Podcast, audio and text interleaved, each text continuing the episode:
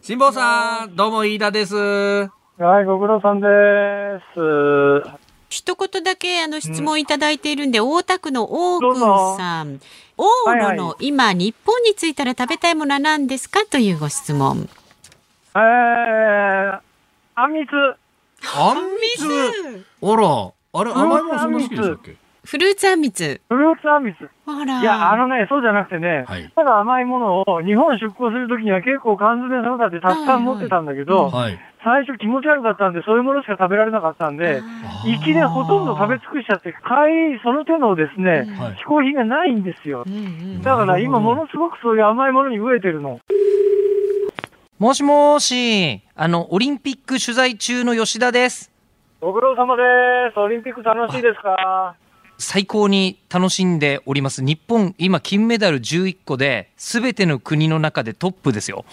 ええああ、そう。それすごいね。やっぱりあの、開催国アドバンテージあるんでしょうね、きっとね。もしもーもしもーし、辛坊さん、増田岡田の増田です。し、ご苦労様でーす。大丈夫ですか？健康戦超えました。おめでとうございます。いや、前回ね、僕出していただいた時に辛坊さんにお伝えしたのが、阪神タイガースが優勝しそうですと。はいはいはいはい。どうなりました？はい、前半戦終了しまして、阪神タイガース首位のままターンです。素晴らしい。はい。で、それだけじゃないんですよ、辛坊さん。パリーグ、オリックスが首位で折り返してるんですよ。ええじゃあ何？日本シリーズは何？関西対決？関西ダービー、1964年東京オリンピック以来の関西ダービーの日本シリーズになりそう。このままいったらなりそうなんですよ。が早いですね。もしもし。あ、もしもし、白くです。どうも。ご苦労様でーす。今日もリスナーの方からの雷の中ですが質問をお届けしますね。はい、どうぞ。はい。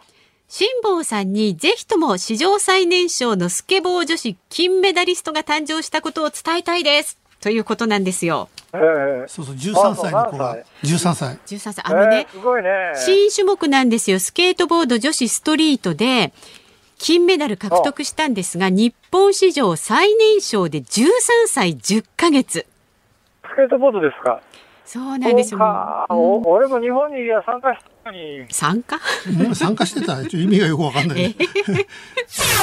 リスナーの皆さん、ヨットで日本に帰ります8月2日月曜日、時刻は午後3時半を回りました。FM93、AM1242 日本放送をラジオでお聞きの皆さん、こんにちは。立川志らくです。パソコン、スマートフォンを使ってラジコでお聞きの皆さん、そしてポッドキャストでお聞きの皆さん、こんにちは。ニッポン放送の増山さやかです。辛坊治郎ズームそこまで言うか。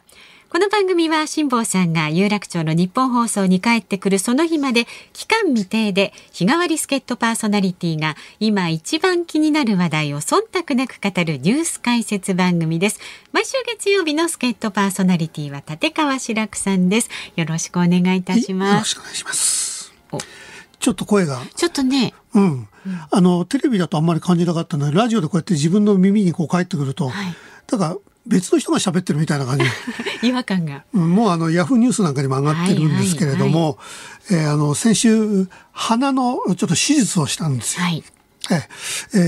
ーで、今ちょっと声が出ない状況なんで、非常にお聞き苦しい。まあ、いつもお聞き苦しいかもしれませんけどもね。いや、だからちょっとあの、えー声がこんな状態なんで、あの、弟弟子の談笑ってやつがね、喉の癌を患ってこの間手術して、やっぱり声があまり出なかったと。で、私もこういう声になって、あの、晩年の立川談志と同じような声になって、談志の呪いだって今言われてるんですけども。いや、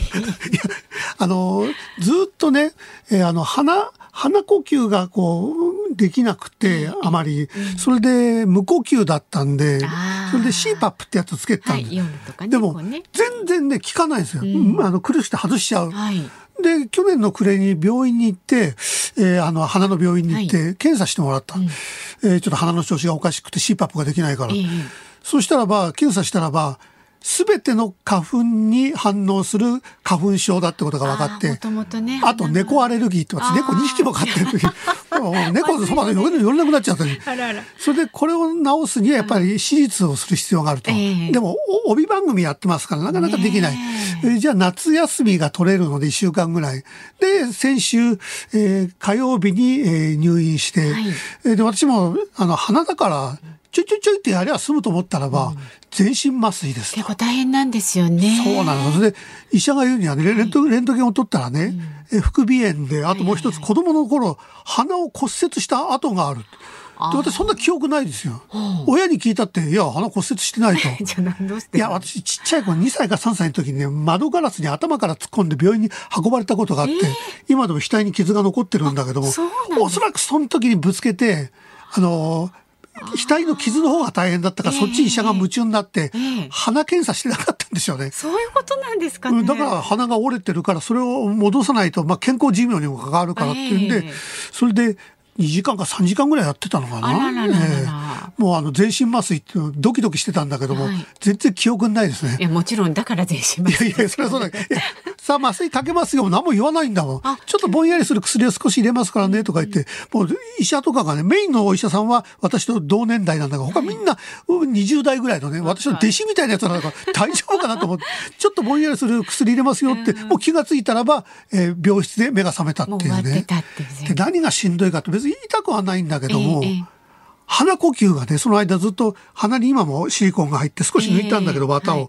鼻呼吸がね、100%できないんですよ。あーこれは意外としんどいですよね。そう、それがね、えー、火、水、木はい、金、はい土曜まで。うんもうずーっと、あの、泳いでる感じ、口でパクパクパクパクパク息をするみたいで、え飯を食っても何の味もしないしね。はいはいはい。で、退院してからね、あの、体重がね、4キロぐらい減りましたね。なんかね、お顔がちょっとほっそりしてるなって思ってたんですよ、実まあ、は。いいダイエットになったなっていうのはあるんだけども、本当は1週間ぐらい安静時してなしててそれから、えー綿だとかいろいろ抜いた方がいいんだけども、ね。え月曜から疲労日は始まるしえこのラジオもあるからといって日曜日、えーあのお医者様が無理やり、えーあの来てくれと、えええでえ半分ぐらい抜くからといって、えー抜いてもらって、えーだけど声がちょっとねすごく違和感がああるんですよ喋ってて、他は別に体調はどうってことはないんですけどね、えーだから今日はあのラジオなるべく喋んないでおこうと思ったけどそういうわけにいかないですからね。そうですね。ええ少し声で増山さんのズームという形でいろいろちょっと ニュースを切っていただこうかな。それはちょっと切りづらいんで なんか小声でもいいんでぜひあの音量上げますからねミキサーさんが。えーだけど本当に、あの、えー入院してるとね、えーあのぼんやりしますね。ああまあ普段で白くさんはお忙しいし時間に追われてこう動いてるのにね入そう院なんですよっていうと。ねもううんだから本当はね、えーあの、うんただ横たわってるだけだから、まあ、えー日に半分ぐらいは点滴はしてるんだけれども、えー目の前にテレビがあって、こうテレビをつけてっつってもね、オリンピック、まあ元から私が、いや、筋落としてオリンピックは見ないとかなんか言ってんだけど、一応、えー情報番組だとかこのラジオもあるから、何かこう、えー言った方がいいだろうと。でも見る気力すら湧いてこない。あなんかもう、えーいかにね、はいあの、鼻の息ができないとね、元から鼻の息はあまりできてはいなかった。この50何年間か、えーは鼻呼吸がまともにできてないって医者に言われたんだけど、でも100%できなくなるとね、人間、気力を失いますね。いかにねこの鼻から入ってくる呼吸が大切かってことですよねそうそうなんだ。だからテレビをね、こう見ようと思って、何を見てもね、し集中できないです。だから、もう常に鼻と戦い続けてるみたい。だからそれをね、脱することができたのは競馬だけですね。競馬は予想だけはね、だから研ぎ澄ましたら他にね、情報が入ってこない。はい。だからね、昨日のね、うん。えーあの、クイーンステークスっていうね、えーあの、裏開催なんだけれども、えー単勝3番人気で5倍のね、テルツエントっていう、ええ。単勝1番買って、えー1点5万円になりました。珍しく単勝で当たっちゃったりしてね。あららら。じゃあ逆にそれはねそう。だからけ競馬が、競馬ぐらいですね。あー。あと他、言葉もね、今はまあこうやって、えーな長く喋ってると少しこうスムーズに出てくるんだけど、今日昼帯の時なんかはね、ほとんど言葉が出てこないです。事件を何かこう切ろうとしても、はい。えー言葉が詰まるしね、いや頭と言葉が大体同時にこう動くのがね、ほぼ動かない状態になってるが。た多少はほら酸欠状態に近いものになるとねきっとあの考え思考もね少し鈍くなるの。そうなんですね。私は間抜けなのがね、えーあの、入院代っていうのは最初にこう、えー聞くわけですよね。はいええ。人、病室によってこういう値段があると。それで、えー一応、私あんまりカード派ではないので、はい。現金派なので、で、入院費だけお財布に入れてって、で、当日請求されたらば、手術代とかものすげえ高いんですよ。ああと思って、はいその時、たまたま他の銀行に移そうと思って、えーあの、大金をお財布に入れてたからよかった。ええそれがなかったら、私、あのね、えー食い逃げみたいに。払えないで そうそう、払わず、ど、どうせカードも持ってねえしなと思ってね。あの志らくさんがっていうことになりますよいや、ね。もうみんなでいや、一応、あの、志らく師匠、志らく師匠って、分かってはいるんですよ。分かってるので、こいつ、病院代も 持ってこないば、そそっかし入院の、あの、お金だけ、手術代のことすっかり忘れちゃった。ありますよ。ええ。ええ。あだだけど、あの、えー全身麻酔っていうのは生まれて初めてのことだったんで。そうですか。ええ。うん。えーあの、だけど、ご飯を食べて味が分かんないっていう、あのコロコロナの症状でもってね、はいはい。味が分かんなくて苦労してるっていう人がいるじゃないですか。で、幸いにも私はコロナに今のところは感染してないんだけども、はい。あの、味覚がないっていうのはこんな辛いもんかっていうのはね、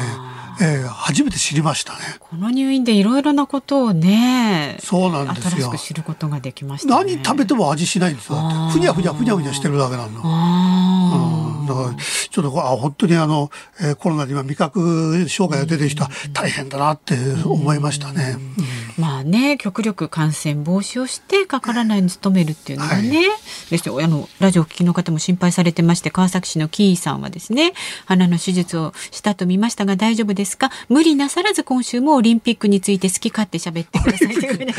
おっしゃってますんでなんかいや、もういろんなこと言ってる。えーもう謝れとかね、お前オリンピック見るのかとかね、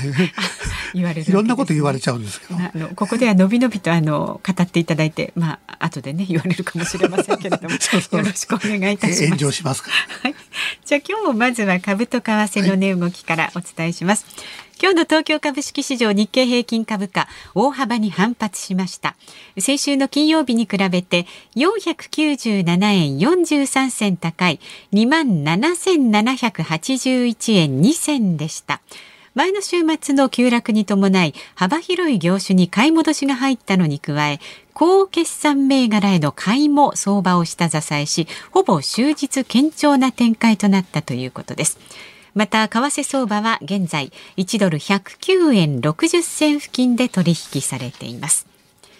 さあ、ズームそこまで言うか、この後は週末のニュースを振り返るズームフラッシュ。4時台には、スポーツコンサルタントで元 JOC 参事の春日良一さんをお招きして、東京オリンピック前半戦を総括していただきます。で、5時のオープニングは生存確認テレフォン5時の辛抱です。着々とね、日本にゴールに近づいていますけれどもね、今日どんな感じなのか聞いてみたいと思います。4時台、5時台、え東京オリンピックの最新情報も伝えていきますので、どうぞ最後までお付き合いください。番組ではラジオの前のあなたからのご意見もお待ちしています。メールは zoom zoom アットマーク 1242.com 番組を聞いての感想はツイッターでもつぶやいてください。ハッシュタグ漢字で辛坊治郎、カタカナでズーム、ハッシュタグ辛坊治郎ズームでつぶやいてください。辛坊さんへの質問や辛坊さんに伝えたい日本で起きているニュースなどもお待ちしています。ズームそこまで言うか。この後は週末のニュースにズームします。ニッポン放送ズームそこまで言うか。毎週月曜日は立川志らくさんとお送りしています。で、このコーナーからニュースデスクの森田さんにも入ってもらいます。よろしくお願いします。よろしくお願いします。では、先週末から今日にかけてのニュースを紹介するズームフラッシュです。政府は埼玉、千葉、神奈川、そして大阪府に対し、緊急事態宣言を今日から今月の31日まで発令しました。また、東京と沖縄の宣言も31日まで延長となります。菅総理大臣は、今回の宣言が最後となる覚悟で対策を講じると述べました。全国知事会は昨日夏休み中の都道府県をまたいだ旅行や帰省を原則的に中止か延期を呼びかけることを国に求めることになりました新型コロナの変異ウイルスのデルタ株の感染力についてアメリカの CDC 疾病対策センターが水疱瘡に匹敵する強さとする内部文書をまとめていたことが分かりました。水疱瘡は1人の患者から平均8.5人程度に感染させます。アメリカのブロードウェイ連盟は観客や俳優スタッフの新型コロナワクチンの接種を義務付けると発表しました。JOC 日本オリンピック委員会は昨日会見を開き選手への SNS での誹謗中傷について悪質なものに対しては警察などの機関とも連携しながら対応することを明かしました。東京オリンピック陸上の女子200メートル予選に出場を予定していたベラルーシの選手が羽田空港で第三国への亡命を希望したことが分かりました。10月のタバコ税の引き上げに合わせて JT 日本タバコ産業は主な銘柄で30円から40円程度値上げすることを決めました。申請が認められれば10月1日から値上げします。また加熱式タバコなどの一部の銘柄についても今後値上げの申請を予定しています。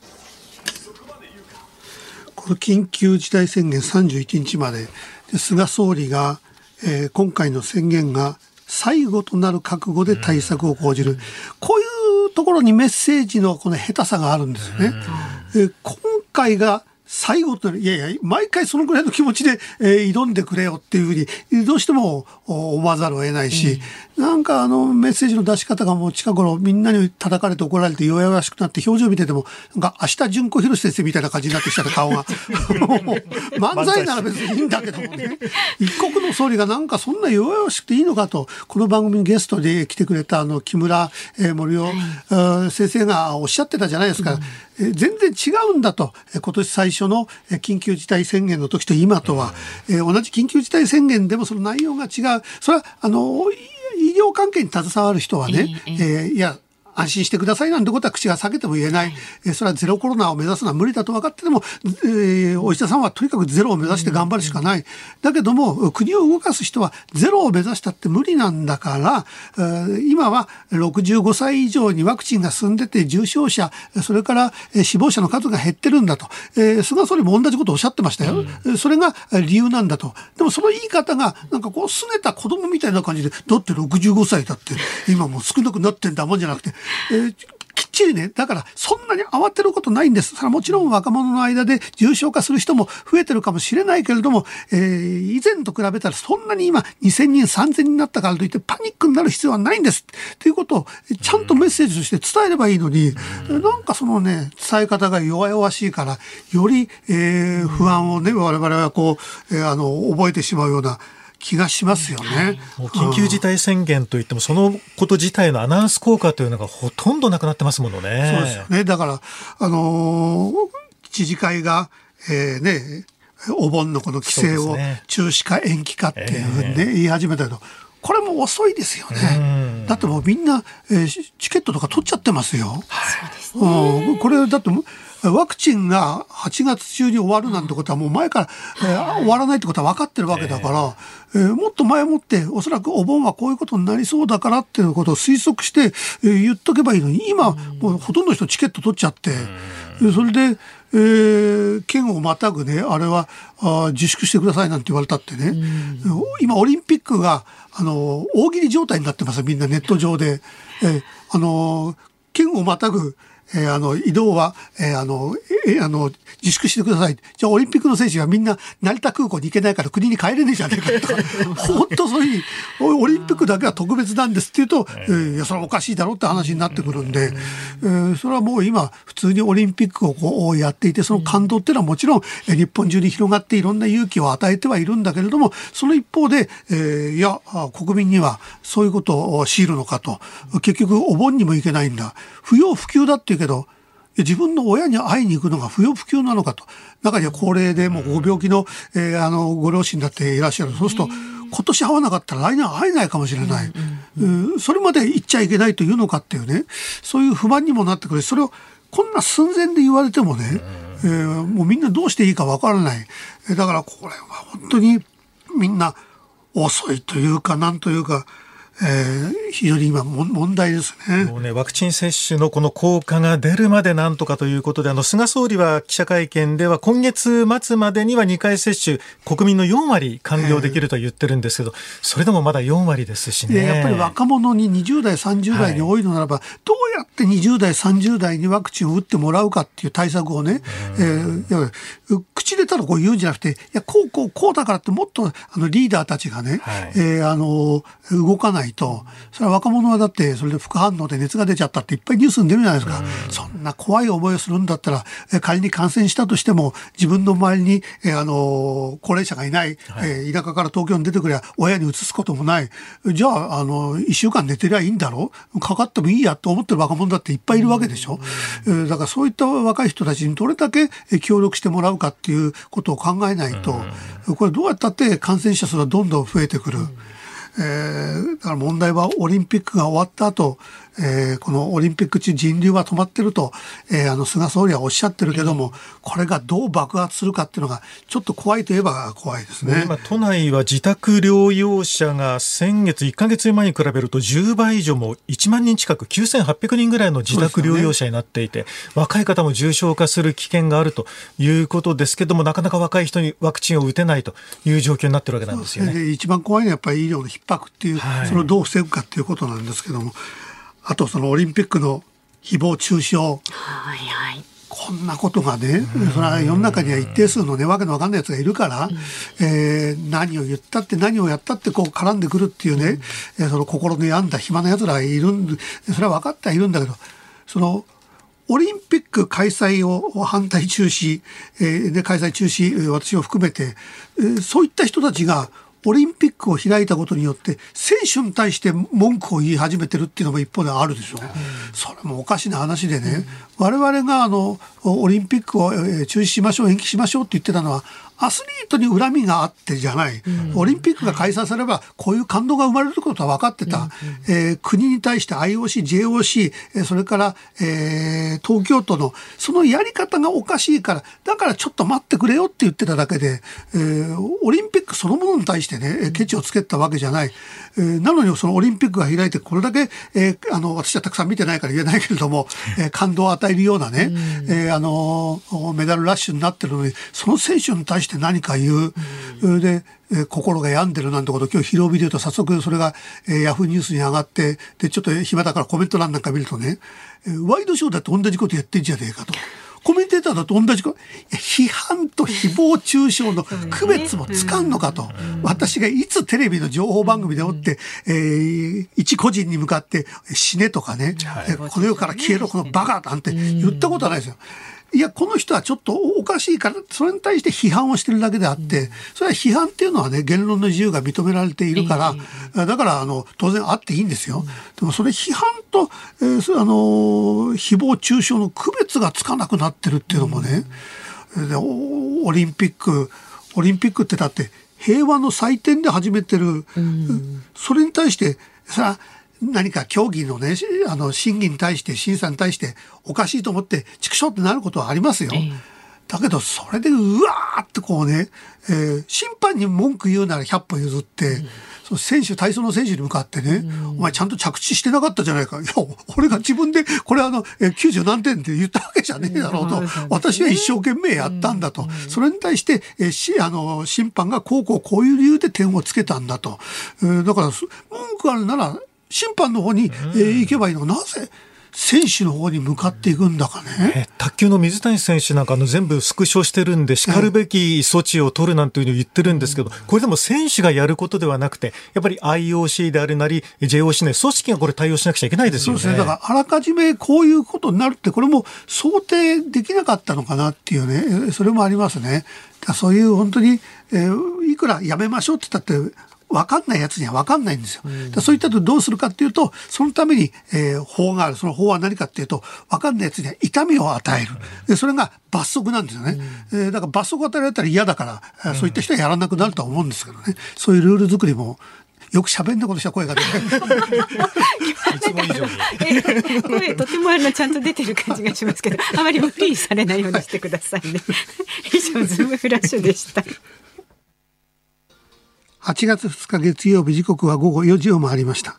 東京有楽町日本放送第三スタジオから立川志らくと日本放送の増山さやかでお送りしています。いただいているご意見をご紹介していきます。横浜市のグリフィーさん51歳の男性の方。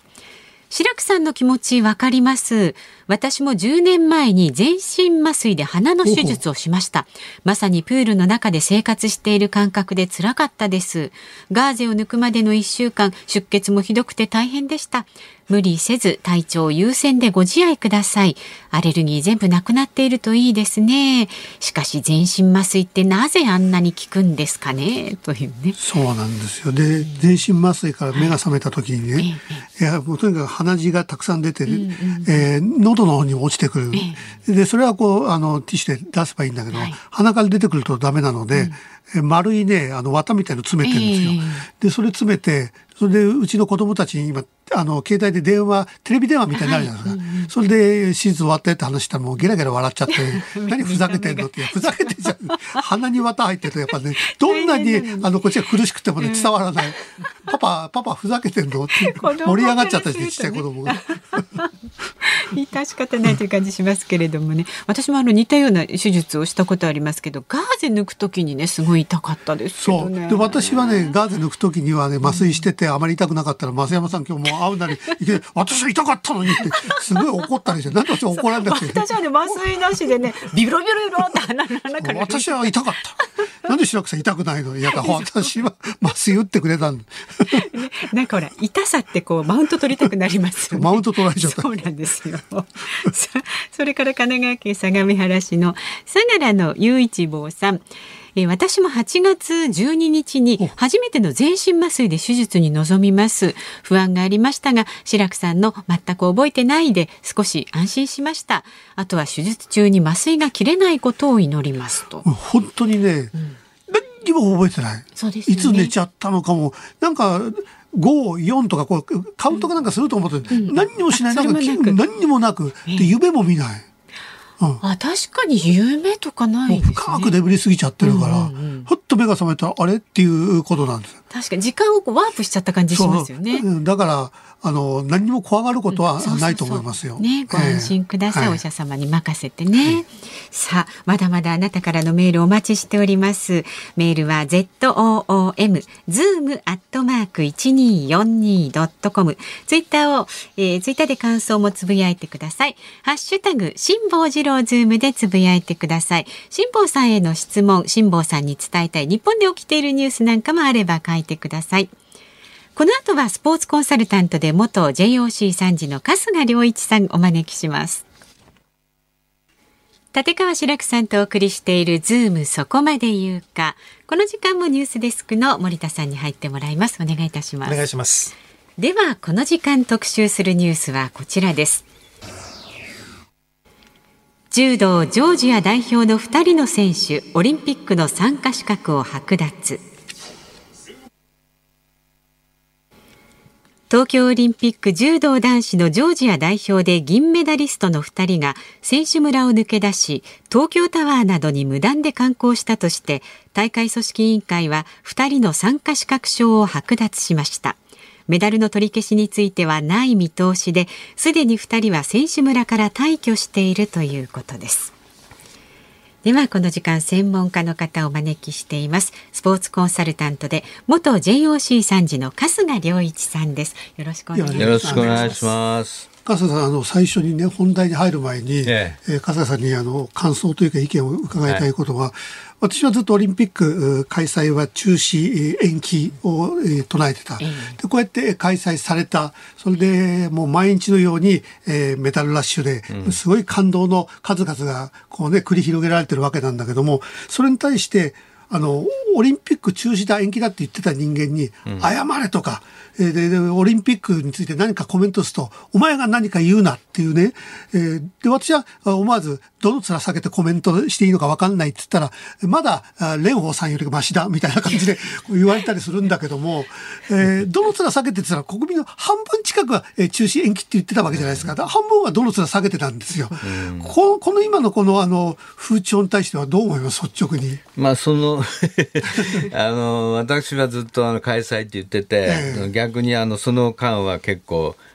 誹謗中傷を私も受けてたっていう感じはあるんですけどもそれでもそれはそのまあ多様性というかオリンピズムで当然その違う意見があっていいっていう考え方ですよね、だからそれでいくと実際に開催してみんな喜んでくれてって状況の方を喜べばいいんであってそれで今までざ中止とか言ってた人をそのまた逆に誹謗中傷するっていうのもおかしいなと思います。だからその要するにあのやってることに対してみんながその共有してあの楽しんでいけるっていう世界が作れることが、まあ、私なんかがオリンピック開催した方がいいって言っていた理由なんでだからその理由そこから言うとですねあの本当に反対されてた志らく市長もウェルカムですよ。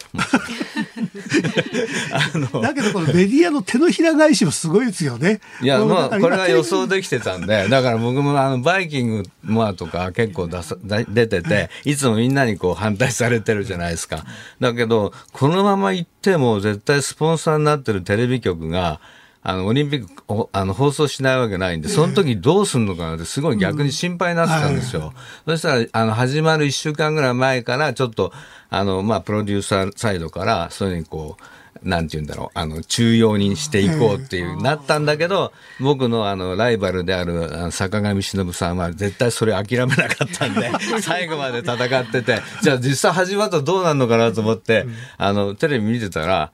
坂上さん夏休みそうそうそう。ちょうどいい時夏休み。さすがこの手があったかと思いまし私も同じ夏休み取ってた。た。なかなかいい手がありましたね。とだけどね、あの、謝れっていうのはおかしな話でね、どの面下げてコメントするんだっていうのはわかるんだけど、謝るっていうのは、あの、この後ね、オリンピックが終わって、もしオリンピックきっかけに感染がまたすごいことになった、それがすごいことにならず、あ、オリンピックやっても全然大丈夫だったじゃないか。ってなったらば、その時はもうあの、開催反対してた人は、ほんとすいませんでした。えーあの、国をもっと信用すればよかった。でもこれ広がった時に、えー果たしてどうなるか、あの、テレビやなんかのメディアの手のひら返しまた始まりますからね、今度はオリンピックのせいでって、だからそこがちょっと怖いといえば怖いんですけども、まあ、まず最初のこの話題、えージョージア代表の銀メダリスト2人が、えー資格をこうね、剥奪された。私この、この程度でいいんですか、これ？逆に僕はね、これの組織委員会の方に問題がある気がしてしょうがないんですよ。っていうのは、あの、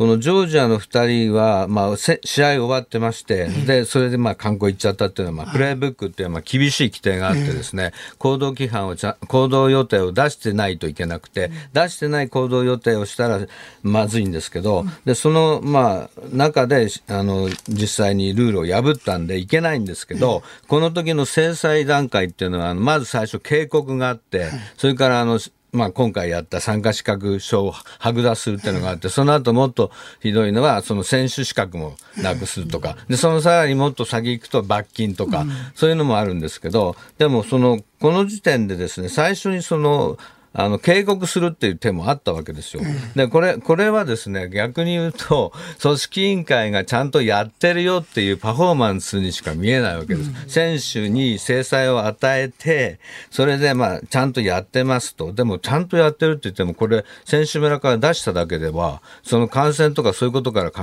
えたらね、どうなのかって話もありますよね。むしろ、その、あの、警告を与えて、ちゃんとした管理下に置くっていう方が正しかったんじゃないかなと思いますし、だから、こういうことを考えると、組織委員会側にですね、そういう、なんていうかな、パフォーマンスというか、あの、世間に対する、あの、自分たちはちゃんとしてるよっていうところを見せるがために、逆に選手を守れてないっていうか、だあの、本来だったらですよ、せ選手は、あの、ウェルカムされる存在なわけですよ。でも今回はできないから、外出ダメ、外食ダメ、観光もちろんダメってなってて、何の楽しみもない、何のウェルカムもできないという状態なことに対して何にももその組織委員会のですね反省がなくてですね。でだから制裁する方に行っちゃうわけ。しかも競技が終わった選手ということですよそうですねね。でですからそこの部分でちょっとアローマンスがあっただろうしむしろその選手を守る立場であればちゃんと守ってくださいっていうウォーニングあの警告を出してですね、それで皆さんにもそれを分かってもらうという方向にしたのが良かったと思うし、あのもう今回の規定では選手村にいて、あの、試合が終わったら2日後には出てかなきゃいけないんですよ。だからどっちみち出る人たちなんですよ。だからそれでこう、資格、参加資格証だけ剥奪してるわけですから、出ていくしかないんですけど、その、だから、なんていうんだろう、本当の制裁になってないというふうだに思います。からこれあの悪しき例で、えー例えば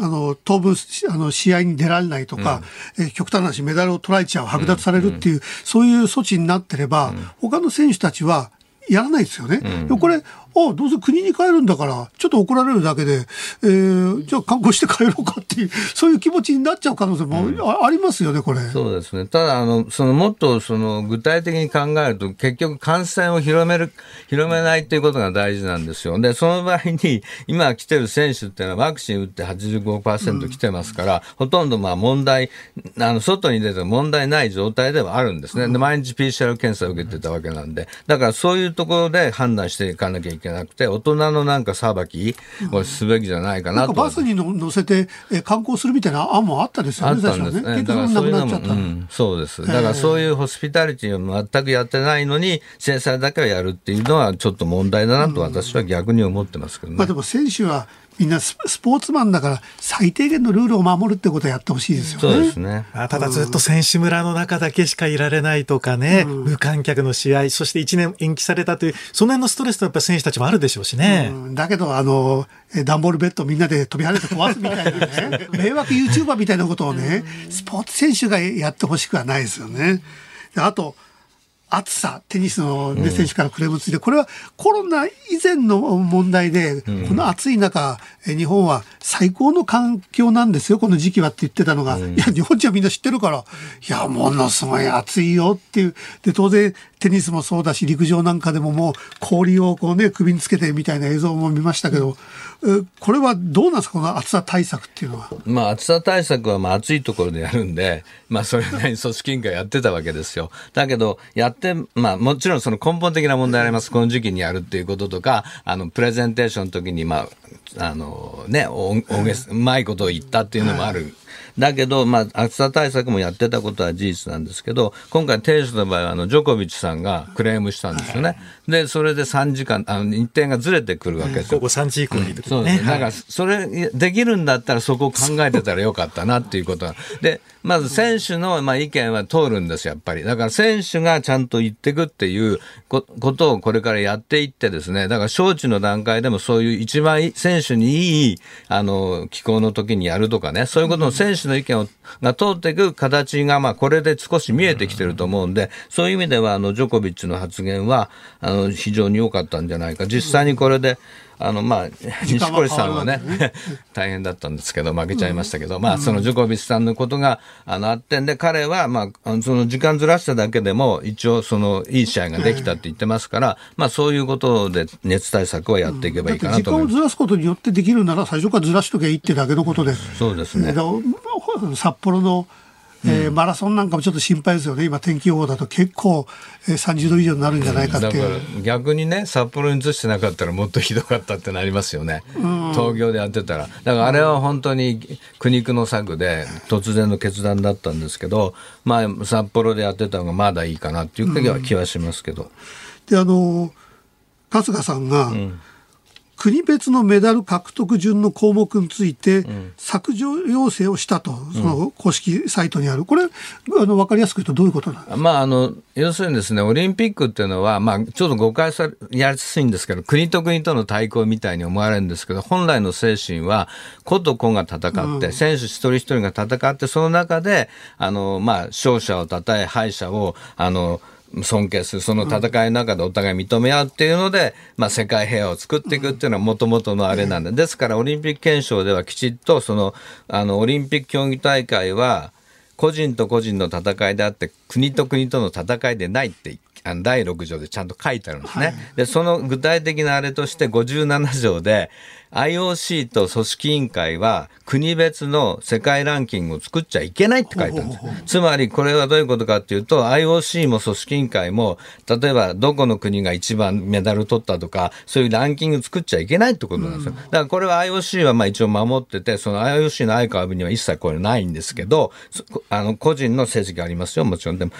ところがこの前それであの私たまたま組織委員会のホームページ見たら、メダルってところにもう国別メダル数がバーッと出るサイトがあって、まあその時1番が中国で2番が日本だったかな、3番どっかってな、えー、って思ってですね、これはまずいぞと。そういうことで、まあ一応 IOC の方にもクレームの、クレームっていうかあの事実のあれを書いてですね、メールを送りまして、組織委員会の方にもまあ私の知り合いもいますから、まあ一応あの問題提起して、まあ一応あの正式にもホームで、えっと、要請しました。で、まだ未だに治っていません。だから、これは、あの、なんで僕がこだわるかっていうと、オリンピックが、あの、国と国との対抗でないってことを言い言い続けないとですね、実際に見せていかないと、その、これが、あの、スポーツで世界平和を構築するって理念と全く、あの、あそごうしないわけですよね。で、国と国とが戦い合っていると、だけだったらもう戦争と一緒になりますから、だからそういうことじゃないよってことを、まあ、どっかで示さなきゃいけなくて、だったら組織委員会はちゃんと自分、公式ホームページですから、そこでは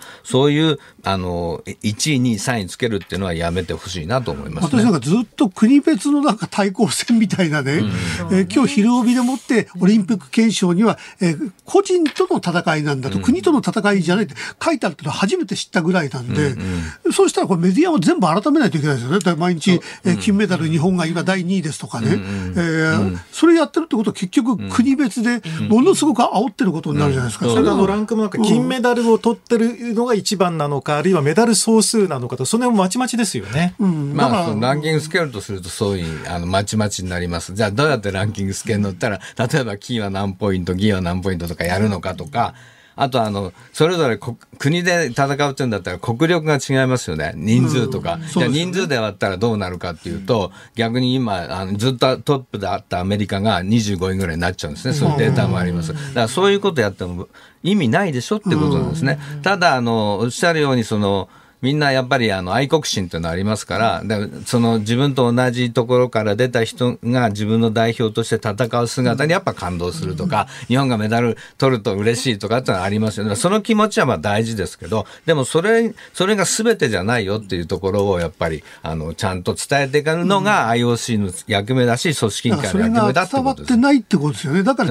中国のいろんなネットやってる人が、えー、SNS やってる人が、えー、おかしいじゃないか、日本、日本に有利にこう審査したんじゃないかって、えー、怒るとかね、そうですね。そういった事態が起きて、どこどこの国の大統領が、えー、あの今回、自分の国のオリンピックの選手がだらしがないみたいに怒ったりとかね、そうすると結局、国同士の戦いってどうしても思っちゃいますよね、そうですね、だからそこの部分は、だから選手がメッセージ発信してて、例えばあの体操であの日本のあの総合個人総合勝ちまして、はい、で、いろいろその審判が問題だとか中国の人たちが言ってきたって。でも、選手同士はお互いに認め合ってて、ああなたが一番素晴らしかったよってことを中国の選手が日本の選手に言うっていう場面もちゃんと見せてますよね。で、そういうところが今回特にですね、あのコロナ禍でみんなやっと集まってできた大会だからっていうんで、それぞれをあの競い合うのももちろんなんだけど、競い合う会うよりも、こう、称え合うという方向になんか言ってる？場面が結構多く見られて、まあそういう意味で嬉しいんですけど、まあ走り高跳びの選手もあの、金メダルを2人、あの分け合ったじゃないですか、ね、カタールの選手とイタリアの選手がね、同じ2メーター37で飛んで1位に並んだんですけども、優勝決定戦をしないで、金メダル2人で分け合うという場面があったんですね。私はそれ見てないですね。で、それが、だから昔あのベルリンのオリンピックので1936年に、あの西田修平さんと大江選手があの銀と銅を、まあ、戦った末に分け合って、あの割ってですね、その金と、あ銀と銅のメダルを2人で持ってたっていう、まあ、昔よく教科書にも載ってた話とちょっとつながるんですけど、そういうような場面結構で今回見えるなっていうふうに思いますね。そこがちょっと今回のポイントかなと思います。春日さんからして、あの、現在の東京オリンピック前半戦終わって総括してどんな感じですか？まあ前半、まあだからまあ一番私はもう開催できればと思ってたんで、開会式が開かれた瞬間に涙が出るほどでしたけど、まあつまりその、その時に選手、あの、各国の選手団のまあ人たちの顔見てると、まあ本当に嬉しそうなんですよね。だからやっぱり集まるってことの大事さっていうのがあるなと。だからまあ、まあもちろん感染対策した上でですけど、まあ集まったことのだけでもその意味があったなと。その中で、その今言ったみたいに戦うこととたあの他を称えることがすごく今回のオリンピックには見えてきてる部分があってそこはすごくあの評価していいんじゃないかと思います。でまあ内村さんとかあの期待された人たちがちょっと最初出足難しかったのは、やっぱりそれは今日本の社会でそのオリンピックやってもいいのかどうかって彼らの悩みがそのまま出ちゃって、まあ、志らく首相に厳しく言われてたんでね。あの、坂上さんにしといてください。それ、なんか、それに対してちゃんと答えを出したいと思ったプレッシャーが結構強かったんじゃないかなと。いやいや、私ずっと あの、中止延期言ってる時に、オリンピックが開かれて、え、あの、中止延期言ってた人たちが後悔するぐらい素晴らしいし、あの、演技を見せてくれりゃいいじゃないかと。うんただ今、やっぱりあの感染者がこれ3000人、4000人になってる、うん、えー、オリンピック終わったと一体どうなるのか。で、中にはパラリンピックを中止するぐらいの、えー、思い切ったあの政策を打ち出さないと、この感染は止まらないと。でも、まさかね、オリンピックはもうおそらく、えー、もう今中止なんてことはありえない。うん、だけど、パラリンピックをね、うん、果たして中止していいのかっていう、それはどう思いますか？私は。僕はですね、うん、その、だから冷静に見たいんですけど、まあ、オリンピックがやってるから感染が広がってるのかどうかってもちゃんと見なきゃいけないし、うん、逆にあの、オリンピックの来てる人たちはですね、結構管理されてるんですよ。ワクチン打ってきてるし、それから、まあ、で、ちょっと出た人はいますけど、基本的にもう選手村の中と会場競技会場しか行けない、行けてないんですよね。それからもう決められた輸送手段しか通ってない。で、その中で、そこから出てるっていうのは、まあ、あの、例えば今まで大会関係者で200人ぐらい出てるんですけど、陽性が。でもそれは隔離されてきちっと、あの、あの、手当てできてるわけですね。だからそこで、その日本に感染を広げたっていうことがないので、これはいい、いい例として考えて、それをパラリンピックにつなげばいいと思ってまして、まあ、この前ちょっと朝まで生テレビって番組出た時に、その感染症の先生方いっぱいいらして、いろんな話聞いたんですけど、その中でまあ、あの、このコロナっていうのは季節の、季節感があるということで、あの、全く去年と同じような状態で、こう、膨れ上がってるところがありまして、そうするとそれが去年の例だと8月11日ぐらいに、あの、こう収まってくる状況になると。はい、そうすると、それから言うとですね、その2週間で、まあ、と、オリンピックが終わって2週間でパラリンピック約始まりますので、その間に、ちゃんとしたあの、もっと、あの、強固な手当ができれば、パラリンピックはもっとオリンピックよりもいい状況で、あの、開くこともできるんじゃないかな。そっちの方に感染の、あの、知恵を絞っていくってことが、日本の社会をこうもっとウイルスに強い社会にしていくあの手段になるんじゃないかなって逆にそうに思ってるんです、ね。うん、パラリンピックを中心にしてこれだけ強い政策を打ちましたっていうなんかそのインパクトだけで、えー、やられたらパラリンピックピックの選手たちはたまったもんじゃないですよね。そうですね。それ、うん、うん、だからそこで本来だったら、去年1年伸ばした時にですよ、本気でオリンピックこれちゃんとやりたいと思ったら、その時もう、例えば、あの、ワクチンの開発にもう手を、手をつけるとか、ワクチンをもう確保するとか、あと病床の問題があったら、それをちゃんと医師会と話をつけて、あの、確保するとか、そういうことできたと思うんですけど、それやってないから、こういう問題になってると。だから僕はそのオリンピックがなぜその大事かっていうのはそ、それをやるきっかけをね、あの、提案してるんですよね。だからそのオリンピックやるためにどうしたらいいかってことの中で、そういうあの感染対策とかっていうのはもうちゃんとできていたはずだと思う。で、そこが残念だと思うんですね。オリンピックをこう開催するにあたって、やっぱトップたちのメッセージの出し方が私、ものすごい下手だったと思うんですよ。だからより、あの、いや、中止だ、延期だっていう方がこう盛り上がっていってしまって、うん、そうですね。でも、開催されればね、これだけの、えー、あの、パフォーマンス見たらば、今まで反対だって言った人も涙流すしね。うん、えー、とにかく今、せっかくオリンピックやってんなら、ギスギスしないことですよね。ね誹謗中傷の問題もあるし。これで分断したらね、ひどいことですもんね。オリンピック反対と言ってる人はみんなでいじめないように。まあ、仲良くやることのためのオリンピックですから、そこは大事ですよね。えー、批判はあっても、誹謗中傷にみんな走らない方がいいですよね。そうですね。まあ、仲良くやりましょう。よろしくお願いします。またオリンピック後半戦のね、お話も聞かせてください。スポーツコンサルタントの春日良一さんでした。どうもありがとうございました。ありがとうございました。8月2日月曜日時刻は午後5時を回りました。立川志らくです。日本放送の増山さやかです。ズームそこまで言うか。この番組は辛坊さんが有楽町の日本放送に帰ってくるその日まで期間未定で毎週月曜日は立川志らくさんとお送りしています、はいでは生存確認テレフォン5時の辛抱ですのお時間です。衛星電話に連絡をします。さあ今日はどうですかね？今ね東京から東南東へおよそ3600キロ離れた太平洋上、うん、で時差も2時間になりましてね。おじゃだいぶね近づいてきたあんまり時差関係ないって言ってたのね。うん、うん、そうそうですね、うん、ご本人的にはね、うん、なんかねメールマガジンによりますと、えー、右足の中指をブロックって大きい滑車にぶつけてしまって、まなんか多分骨折したんじゃないかと本人は。どうも、辛坊さん。あ、白くです、どうも。あ、ご苦労様です。辛坊さんなんか足怪我したって、今そういう情報が入ってきて大丈夫ですか、うん、え、なんですか？なんか足を怪我したって。ああ、うん、いや、そんなもんね、小さな怪我はしょっちゅうですよ。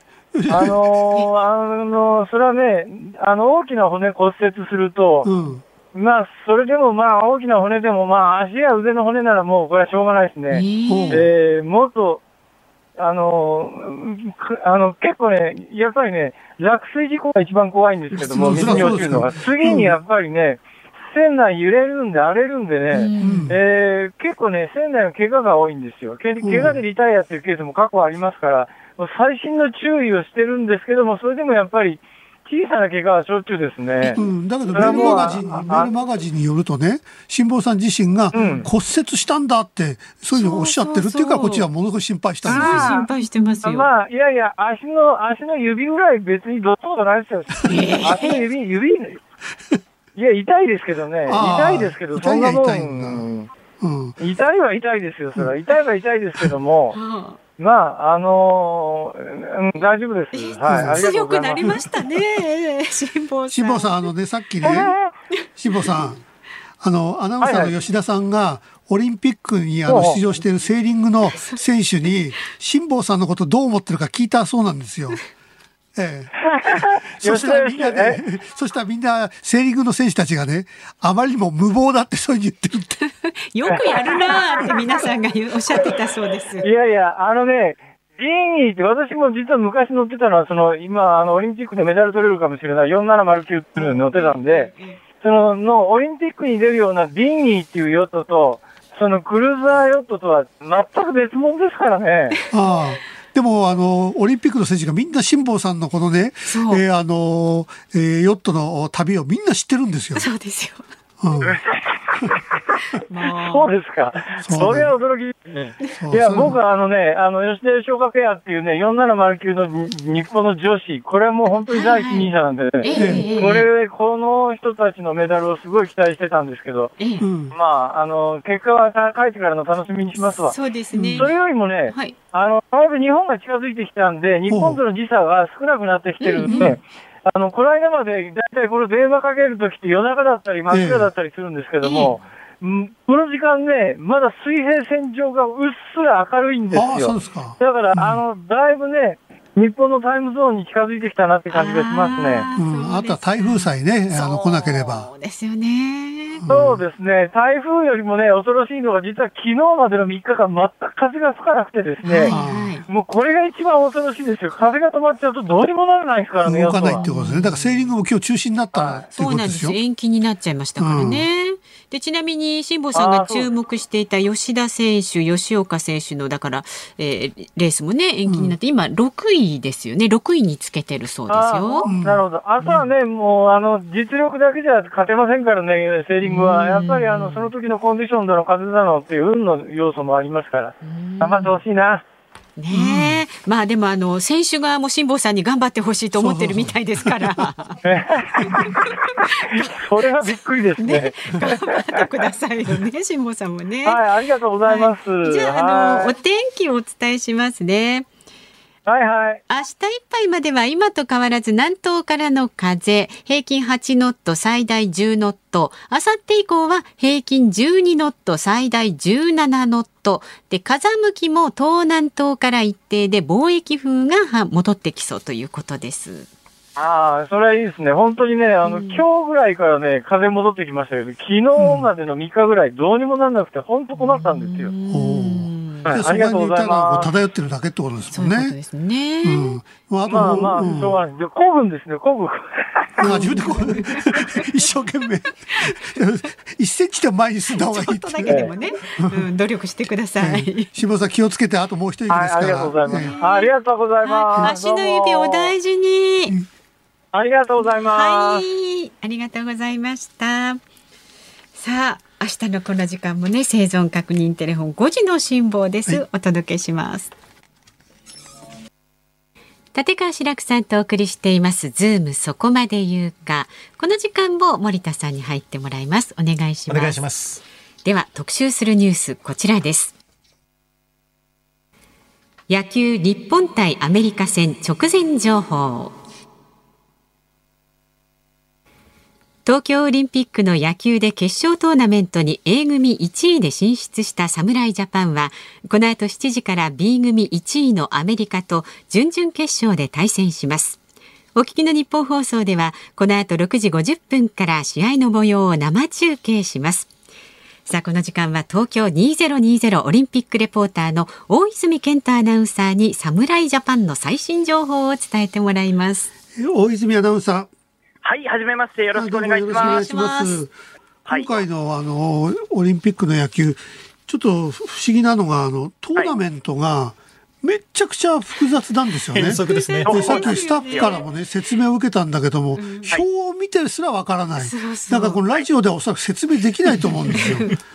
本来あの、トーナメントって非常に単純なもんじゃないですか。ね、ななんでこんな何回か負けても金メダル取れるみたいな。うん、これあの大泉さんどうどういうことですか？大泉さんに聞いたって受けててしょうがないんだけども。これはですね、まああの6チームが今参加してまして、うん、日本、アメリカ、ドミニカ、メキシコ、それから韓国、イスラエルと。はい、でまああのー、要はその勝利を重ねて上位通過、予選つ予選ラウンド上位通過すると、まあ、試合感覚に余裕が生まれて、うん、え選手をうまく使うことができるということで、あの A 組の1位の日本と B 組の1位のアメリカは、うん、えー、まあ、他の2位以下のチームよりも、決勝まで行くのに、1試合少なく最短で行くことができるんですね。はいで、えー、日本はこのアメリカに勝つと、次、準決勝で、えー、韓国が相手ということになってますんで、うん、えー、まあ、順当に勝ち進めば、日本は最短で3試合で金メダルを獲得できるということにあの日本が今日アメリカに勝って韓国とやって韓国にもし負けたとしてもまだチャンスはあるんですもんね。そうなんです実はあの敗者復活戦っていうのがありまして、えー、でこの敗者復活戦に回っって順当に勝ち進んでいきますと、これまた金メダルの獲得があると。で、今日はあのアメリカに負けたとしても、金メダルの可能性はあるんですよね。はい、そうなんですよ。これまたかなり複雑で、今日負けた場合はですね、うん、えっと、8月4日の12時から試合があるので、え今日負けた場合は、敗者復活戦を3試合勝ち抜けば金メダルと。ああやっぱ3試合やんなくちゃいけないから、やっぱりどうとしても今日アメリカに勝った方が当然いいってことですよね。で、しかも今日負けると次はデーゲームですよね。ああ、暑い。そうなんです。12時開始なんですよ、お昼の。で、もう今日もあの横浜スタジアム、僕2時ぐらいに着いて、スタンドに出てみたんですけど、やっぱりあの、日を遮るものがありませんので、直射日光というのがもろに感じます。ですから本当にじわっと汗もにじんできて、で、風も今少し出てきましたけど、やっぱりこの横浜スタジアムのスタンドっていうのは、あとグラウンドっていうのは人工芝の照り返しもありますんで、かなり過酷な状況で選手たちは戦ってますね。でも今、日本、とっても調子がいいじゃないですか。そうなんですよ。あの坂本選手とか山田選手とかね。はい。うん、やっぱ期待できますか？できると思いますね、練習を見ていても、やはりこう坂本、山田ともにこうスタンドイン、右へ左へ広角に打ち分けている打球が多かったんですが、ただ一つ気がかりなのは、4番の鈴木誠也が、8打数ノーヒット、2試合でまだヒットが出ていないんですよね。そうですね。シーズン中からね、はい、あのタイムリーがあんまり出なくてね、聖也選手がね。広島が今低迷してるっていうのは、カープが低迷してるのは、やっぱり、あの、鈴木誠也選手が打ってないって大きいんでしょ？この日本代表でちょっと一本打ってほしいですよね。で、今日私、あの、鈴木誠也選手の表情をですね、うん、グラウンド見ていたんですけど、一番最初にグラウンドに出てきまして、う。ん、で、ヤクルトの村上選手と何か話し込んでいたので、少し近づいてみたらですね、村上選手が、こう、担ぐようなジェスチャーをしたんですよ。うん。これ、私の完全推測なんですけど、柔道の一本強いのなんか話していたんじゃないかなと、でですから、おそらく柔道とか他の競技の話をしていたんじゃないかなと。いう推測を働かせまして、なるほど。気をその後ですね、変顔とか、鈴木誠也選手、村上選手に対して変顔とか、あの披露してましたんで、うんまあ、その2試合ヒットがないっていうのは、あまり引きずってないと。まあ、リラックスはしてると。本当かですね。だけどやっぱりチャンスに打つっていうイメージがものすごくありますよね。本来はね。本来は。勝負強い、うん、オリンピックじゃなくても、あの、WBC の時に、イチロー選手が全然打てなくて、最後の最後に打ったってのがあったじゃないですか。美味しいところをこう持っていくじゃないですけど。ねだから鈴木誠也選手は、えー、なんかそういうスター性がある人だからね、もしかしたらやってくれるんじゃないかって期待を持ってますよね。今日はそういう活躍を期待したいところですね。で今日は先発はあのマー君なんでしょ、そうなんですよ。田中将大投手どどどうですか、えー、上がるんですけど、えー、あのまあ、国際大会ということで、うん、本人はですね、あの楽しみなんてものはありませんと。うん。国を背負って投げる立場なので、うん、とにかく自分のベストを尽くしたいという話をしていました。うん、だけど、相手、ええ、あどうぞ、はい、大丈夫です。はい、あの相手がアメリカじゃないですか。はい、アメリカといってもメジャーの一戦級じゃなくて、どっちかっていうと、えこれからのえ若い選手だったり、えマイナーリーグのトップ選手だったりするってことは、マー君っていうのはだって、田中将大投手はメジャーの、はい、もう一戦級だから、あの、格からしたらもうアメリカの選手はビビるはずでしょ、だって。もちろんそうだと思います。ね、日本の知らない選手が出てくるんじゃなくて、あの田中将大が出てくるんだって、みんな絶対神のような存在ですもんね。分かってると思いますあとあの、ヤンキーズ時代のチームメイトっていうのも、結構アメリカ多いんですよね。DNA のオースティン選手も実はヤンキーズでプレーして、田中投手と一緒にプレーしていましたし、あとは、あのメジャー通算218本のホームランを打っているフレイジャーという選手がいるんですが、うん、この選手も2017年に田中将大投手とともにヤンキースでプレーしていたんで、まあ、勝手知ったれということは、もしかしたらあるかもしれません、ね、だから今日あの、えー、田中選手を持ってきたっていうのは、やっぱ稲葉監督、それで粋なところがある、より面白くしてくれてますよね。そうですね。しかもアメリカ戦ですからね。そうでも、ただオースティン選手がね、ベイスターズ本拠地で、それでアメリカの3番で、はい、このところシーズンも後半結構前半のお尻の方調子良かったですもんね。本当にこの横浜スタジアムで、ね、あの私もカープファンなんですけど、広島戦でまあ打ちますし、ねうん、もう打たないでくれと思うぐらい、目を背けたくなるぐらいの豪快なバッティングですかね。カープファンで盛り上がってるんだけど、ドラゴンズはどうなってるんですか、そうの？ドラゴンズはですね、あの私、ちょっと練習見てましたが、ええ、大野選手を見つけることはできずに、うん、はい、じゃあ、今日も出てこないですかね、大野は。ただ、あの大野投手は、稲葉監督にですね、どこでも投げますと言ったそうなので、まあ、先発登板というのは分かりませんけども、今日の展開次第によっては中継ぎで、後ろで出てくるかもしれません。だって大野は、あの、去年の沢村賞ですよ。そうなんです。やっぱりもう最後の決勝の時にこう出てきてね、はい、調子が良かったら誰も出ませんからね。無双状態のね、時ありましたからね。いい時の。そこで、あの、調子ついてくれないと、ここで、あの、中継ぎかなんかで出てきて、めた打ちされたら、まあ、後半ドラゴンズ目も当てられないことになりますからね。ですから、まあ、この試合というか、このオリンピックが一つ、ドラゴンズの後半の鍵そうそう、そうなんですよ。過言ではないですね。ボロクソに打たれるぐらいだったら、使ってほしくないぐらいだよね。自信喪失して、もう後半戦もガタガタになっちゃうから。はい。えー ですから、まあ、大野投手、今日もし出てくることがあれば、あの走行試合でも、ね、あの巨人相手に2回無失点で抑えていたりしたので、そ、ね。うん、まあ、そのあたり、こう、結構期待が持てると思いますね。そうですね。まあ、とにかく頑張っていただきたいので、え、はい、他に何かありますか？え、他に何か、そうですね。ええ。ーだって、あの、大泉さんの情報ってなんか、変顔してたとか、なんか柔道の、そんなのしかないじゃない。他にね、情報なんで、取材がですね、取材がなかなか今、あの、対面でできないんですけど、そうですよね。本当にそういうなんか、あの、変顔してたとか、先ほどのショーアップナイター解説の井端弘和さんが、はい、あの、今、守備走塁コーチでいらっしゃって、で、一人でこう、あの、スタンドから挨拶しようと思ったら、階段で思いっきり尻餅ついて転んで、周りの方からすごい白い目で見られるというのはありましたね。もうなんかどうでもいいよ。井端が転んだってもう。大泉さんもね、暑さ気をつけて取材続けてください。はい、日本ちゃんと取材しますんで、はい、お願いします。はい、お聞きの日本放送ではね、この後6時50分から試合の模様生中継いたしますので、こちらもお聞きになってください。エンディングリクエストお送りしているのは私、立川志らくが選曲しました、双葉明子でさよならルンバ。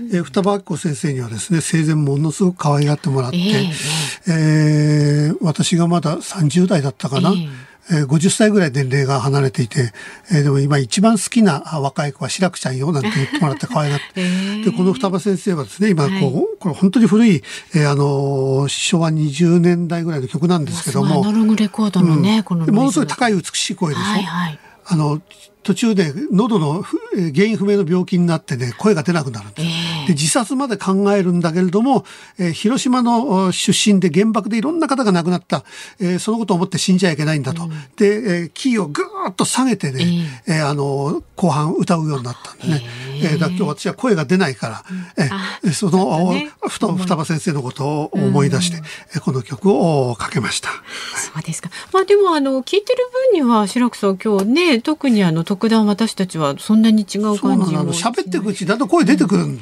今日なんかねこの番組いいリハビリになりましたね。今日なんか会長な気もすらしていましたけれどもね。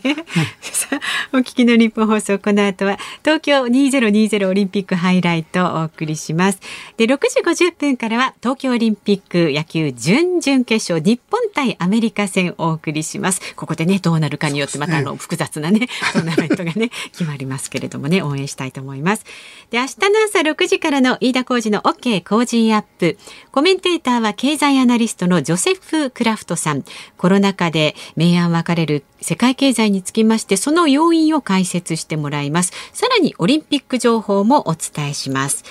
で、明日午後3時半からのズームそこまで言うか、助っ人パーソナリティは、増田岡田の増田秀彦さんです。ゲストは NPO 法人自殺対策支援センターライフリンク代表の清水康之さんです。このコロナ禍の自殺防止対策について伺っていきます。